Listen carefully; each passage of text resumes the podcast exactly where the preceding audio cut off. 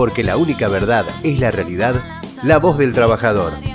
El futuro de nuestra familia defendamos cada día. Eh, Karina Alice, especialista en ambiente, directora eh, del diario Hechos de Loma de Zamora. ¿Cómo estás, compañera Karina? Buenas tardes, ¿cómo están? Muy contentos de tenerte en el programa y te digo que pensamos aprovecharte. Está, bueno, y viste que dijimos ambiente, no medio ambiente, no es medio, es ambiente, completo. Es un ambiente completo, es un ambiente completo y con un panorama, como lo estaba escuchando, complicado, complejo y muchas veces en todas estas cuestiones ambientales vemos la, la solidaridad como siempre sale eh, eh, el, el, el, el la patria el compañerismo y el, el ser sensibles ante la catástrofe o el problema que está pasando sea en otra provincia, ¿no? Totalmente, por eso es importante tener un especialista en ambiente, una persona que, que, que- que sabe, que se ha preocupado, que ha estudiado y, y que nos pueda dar un mapeo de la situación crítica que, que está viviendo en la parte ambiental del país, ¿no? Bueno, eh, realmente yo eh, una nota hace unos días este, y, y- y yo digo que los desastres naturales no se han tomado vacaciones. No, no. Este, ustedes recuerdan los primeros días de enero, ¿no? Esa ola de calor extremo. Y todos decíamos, bueno, es- estos calores típicos de enero, del verano.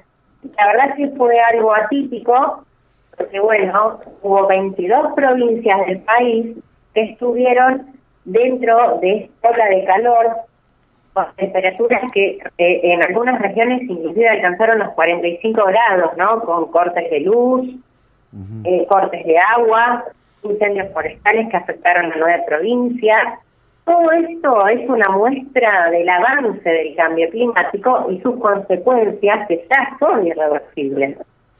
Totalmente, y sumémosle a eso también los incendios intencionales de los que tuvimos conocimiento.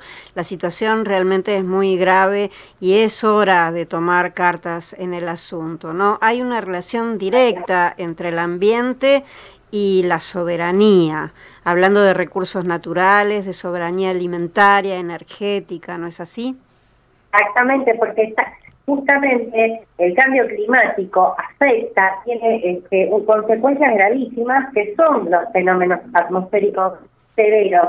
Hemos visto, por ejemplo, cuando estaban registrándose estas temperaturas récord, que estaba nevando en Jujuy. Sí. Tenemos periodos de, de lluvias que son cortos, pero que hacen desastres, ¿no? Lluvia copiosa que se lleva todo, que también sucedió en el norte argentino, y hace poco vimos el granizo en Mendoza. Totalmente. Y nevadas en Neuquén en pleno verano. Exacto, y hemos visto la bajante del río Paraná con esta sequía que es histórica. Y todo esto es debido al cambio climático, que también lo que lo que genera es pues, este, crisis financiera y afecta a los alimentos, al acceso a los alimentos. Si hoy hay problemas para que el trabajador acceda a su canasta básica, la- el cambio climático empeora la situación. no solamente empeora, sino que vos, como lo decías, son alarmas que nos están diciendo eh, el daño que por ahí estamos ocasionando. No tiene todo que ver, puede ser. Exactamente, está todo relacionado, ¿no? Y yo siempre digo, eh, digo lo siguiente, todos somos parte del problema y todos somos parte de la solución, porque si bien es necesario que haya leyes que resguarden el ambiente, también es necesario un cambio de hábitos, ¿sí? porque nos gusta el consumo deliberado sin tener el conocimiento quizás de todo lo que se produce cuando uno compra y descarta, compra y descarta. Sí, sí, totalmente, totalmente.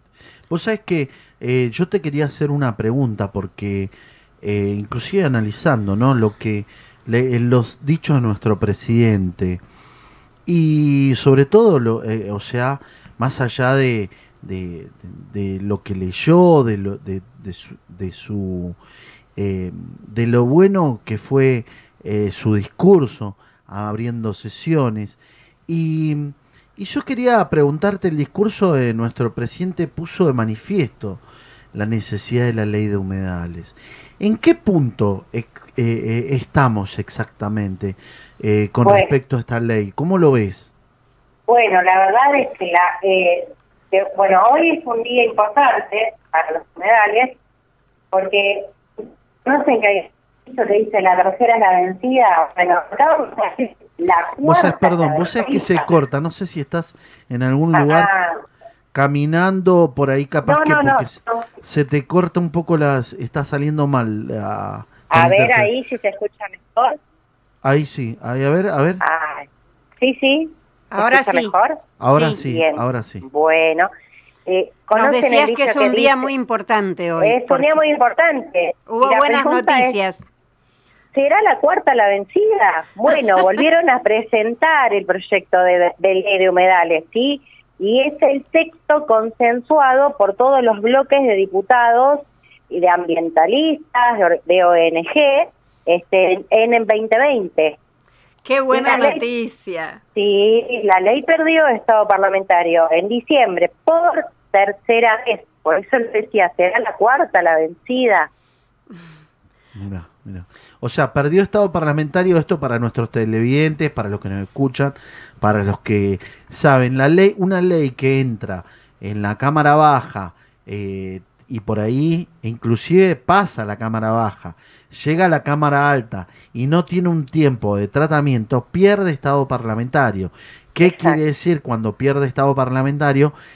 Es que vuelve todo para atrás, vuelve todo para atrás y tiene que volver a ser, digamos, tratada, ¿no? Esto es lo que está manifestando nuestra compañera eh, técnica en ambiente, no medio ambiente, técnica en ambiente. eh, eh, tal cual lo, eh, lo estás describiendo es lo que sucedió. Quedó parada, digamos, eh, ahí la ley este, desde agosto, donde había eh, cuestiones y en la redacción en la cual había diputados que no estaban de acuerdo, por intereses creados del lobby empresarial, por Por supuesto. Eso tiene que ver, eso es lo importante que sepan nuestros compañeros, ¿no? Exacto. Acá hay un lobby armado que no les interesa la ley de la ley de, De humedales. de humedales, ¿no? Exacto, pero ahora, ahora yo me hago, me, me hago esta pregunta. Los diputados están al servicio de la población para legislar en cuanto a las necesidades de, de- de cada habitante, cada argentino y argentina, no para los intereses creados del lobby. Totalmente. Totalmente. Así es, pero lastimosamente los intereses económicos, como están en todos lados, nos pasó, mirá vos lo que es, ¿no? Eh, nos pasó vivir algo muy cercano con el tema de soberanía en lado escondido. Y los intereses mm. económicos tienen mucho poder eh, con eh, lo que tiene que ver con los representantes políticos y judiciales también, ¿eh? Sí. Sí, sí, vos sabés que vos hablás justamente de ese tema y, y, eh, puntualmente hemos hemos escuchado hablar en estas últimas semanas sobre los esteros de Liberá. Sí, señor. Este, eh, un hume- el humedal más importante de Argentina y el más grande de Sudamérica. Y el humedal con la mayor reserva de agua dulce del mundo. ¿En qué situación está? ¿Mm? Este, eh, bueno, acá hay hay cuestiones bastante como él eh, a- a- mencionaron eh, algo sobre el, el sur de nuestro país. Sabemos que hubo una época en nuestro país en donde vinieron grandes empresarios de afuera, extranjeros, y compraron tierras.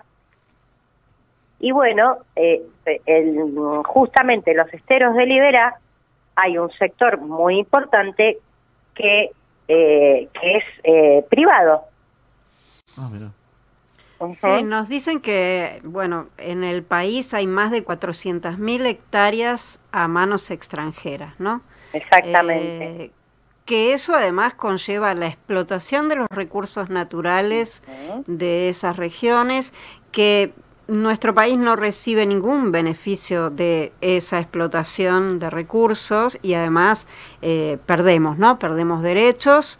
eh, Exacto. y, y además también perdemos derechos sobre nuestras plataformas submarinas, porque generalmente estos terratenientes eh, impiden también un crecimiento demográfico natural que se daría en estos espacios, este, haciendo un, monopolio, digamos, eh, y, y no nos olvidemos que cuantos más habitantes por kilómetro cuadrado, más eh, derechos sobre las plataformas submarinas, es decir, que nosotros no teniendo explosión demográfica en estas regiones, perdemos derechos sobre nuestras plataformas submarinas, ¿no? Todo está relacionado. Sí, bueno, pero ahí en el, el año el año pasado, este, realmente Tierra del Fuego logró este, ir en contra de todo esto que vos mencionás, este, con la ley de salmonicultura, donde Sí. eh, empresas multinacionales querían adueñarse de, de- de- de- del trabajo de, de- de la gente de la, de la provincia, ¿no?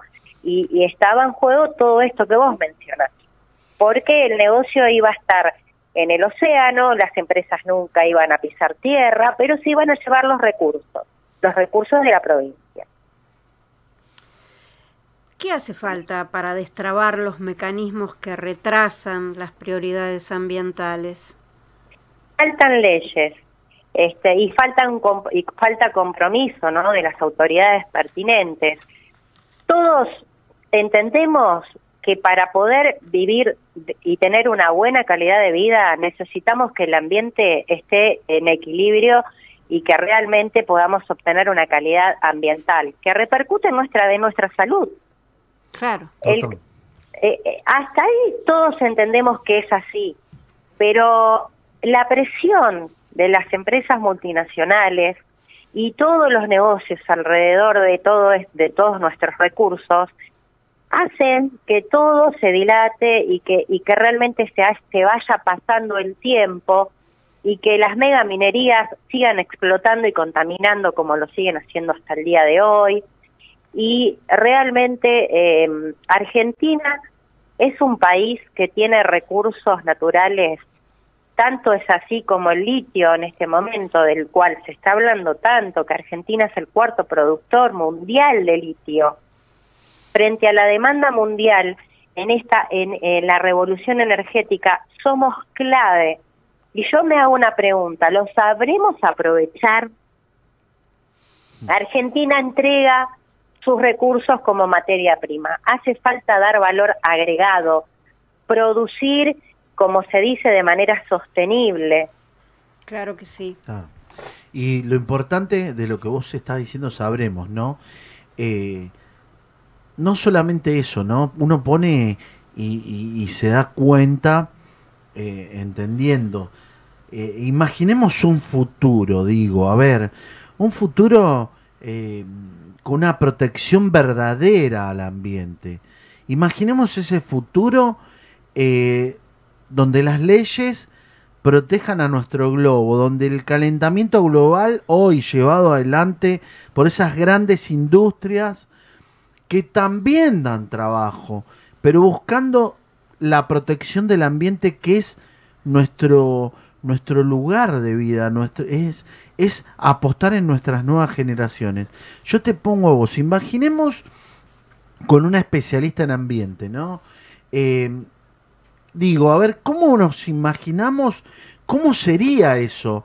Eh, sin perjudicar, sin perjudicar a la producción, porque acá hay un dilema, se cruza en algún momento la producción, el trabajo, eh, ellos eh, discuten eso, pero hay maneras, hay otras maneras para poder eh, construir a la producción, al reciclaje. Es, muy grande este tema, ¿no? Pero ayúdanos a imaginar eh, esto que es proteger a nuestro ambiente.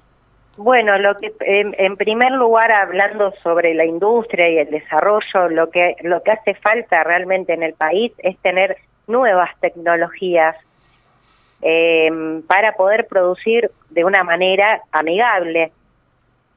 Sí, eh, se habla, como bien decías, se habla, y bueno, tiene que haber un cambio en las escuelas industriales donde lo- lo- los alumnos puedan entender y saber manejar estas nuevas tecnologías que en el país todavía no están.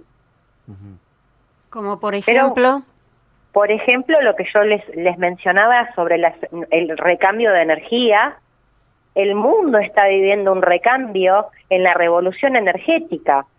Se está hablando de energías renovables, energías limpias, no contaminantes, y eh, sabemos muy bien que para 2030 Europa va a terminar su recambio vehicular. Van a tener solo autos eléctricos. Mira. Eh, 2030, o sea, estamos hablando de acá ocho años, no estamos hablando de acá 50. No es increíble, increíble. Y, planta- y no- y hay una noso- y sola nosotros lo vemos por la Argentina. vidriera. Hay una sola planta de autos eléctricos en Argentina que está en San Luis, ¿no? Que lo estaba viendo hace poquito en las noticias que estuvo eh, Rodríguez Sá. Claro, eh, claro, pero hay un gran problema y volvemos a, a- a esto que yo, yo mencionaba respecto al valor agregado.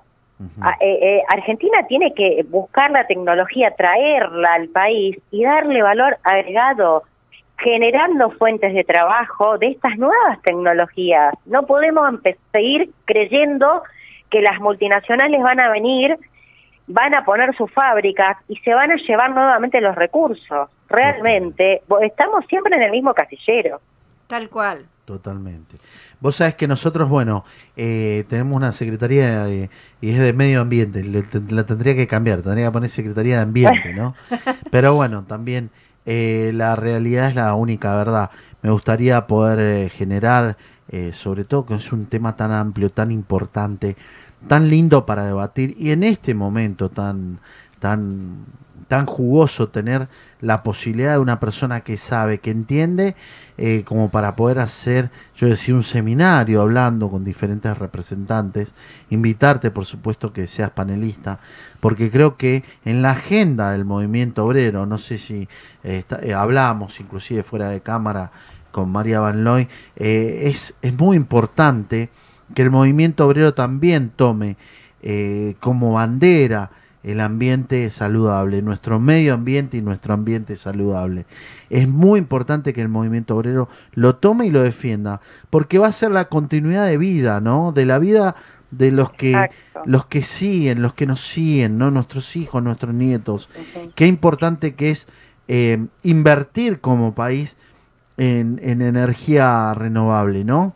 Te, te, te- exacto, y hoy día, eh, bo- bueno, hay cursos, hay cursos que se toman de, eh, salidas rápidas laborales en los centros de formación, se dictan cursos de energía limpia, este que me parece fantástico, que tienen una salida rápida, eh, pero también hay que empezar a capacitar a, a- a los trabajadores en, en lo que es la reparación de todas estas nuevas tecnologías, como son los termotanques eléctricos, como son eh, los paneles solares en los hogares. Y es importante lo que vos decís de despertar conciencia en el trabajador, porque nos afecta la vida diaria, afecta nuestro bolsillo y afecta nuestra calidad de vida. Exactamente, tenemos que salir de ese lugar de pensar que eh, la tecnología y las energías limpias y renovables son cuestiones de, de un grupo de intelectuales o de científicos. Eso es posible como una filosofía en nuestros hogares, en cada uno de nuestros hogares, en cada una de nuestras instituciones, en cada una de las fábricas, en cada, un, en cada espacio de trabajo, ¿no? Exacto, vos sabés que en enero, María, se, re- se registró el récord eh, de consumo energético con 28 megavatios. Eh, y eh, eh, estamos en una crisis energética, pero no solo Argentina, esto es a nivel global. Entonces, acá hay que empezar a entender que tenemos que cambiar Total. la industria, pero también tenemos que cambiar los hábitos. Yo siempre digo lo mismo, empecemos a reciclar hábitos, dejemos de... eh, en los años 80 y 90 nos dijeron que el, el consumir nos daba poder adquisitivo y nos quedamos con esto, de comer- comprar, comprar, comprar, tirar, tirar, tirar. y la verdad es que no nos fue nada bien. Fue una cuestión ideológica muy fuerte y fue producto del neoliberalismo. Pusimos el foco en el consumo en lugar de poner el foco en el trabajo. No nos dimos cuenta Mm. cómo perdíamos fuentes de trabajo, ¿no? Y Nos, eso parecía- nos vendieron gato por liebre. Tal cual. Es hora de empezar a pensar que no era así, ¿no? Claro que sí. Bueno, tenemos que ir redondeando. Karina, muchísimas gracias. Eh, No, llevo este favor. pensamiento tuyo de, de este control y de este proyecto y de una agenda de tecnología y, y de energías limpias y renovables también a una mirada regional como Latinoamérica. Me parece fundamental y te agradezco mucho. Ha sido una contribución enorme y esperamos volver a tenerte o como dice Ricardo, eh, mi compañero, eh, poder hacer un seminario y, y capacitar a, a muchos trabajadores, a muchos argentinos en este tema porque hace falta y vale la pena. Muchísimas gracias a ustedes por la invitación. Y para cerrar, hoy les quería contar eh, que es el Día Mundial de la Vida Silvestre, ¿sí? Y es una buena ocasión para celebrar la belleza y la variedad de la flora y de la fauna, ¿no? Pero también crear conciencia acerca de los beneficios de su conservación. Y también nos recuerda la necesidad urgente de combatir los delitos contra el ambiente. El Bien. ecocidio debe ser penado por la ley. Muy bien, qué grande. Eso la real, realmente marca una, una agenda que tenemos que mirar eh, y sobre todo con responsabilidad, ¿no? Eh, agradecido, agradecido también, eh, te mando un fuerte abrazo, prontito seguramente vamos a estar en agenda. Nos estamos Ah, hablando. abrazo enorme, muchísimas gracias por la invitación. Chao, Abrazo compañera. Porque la única verdad es la realidad, la voz del trabajador.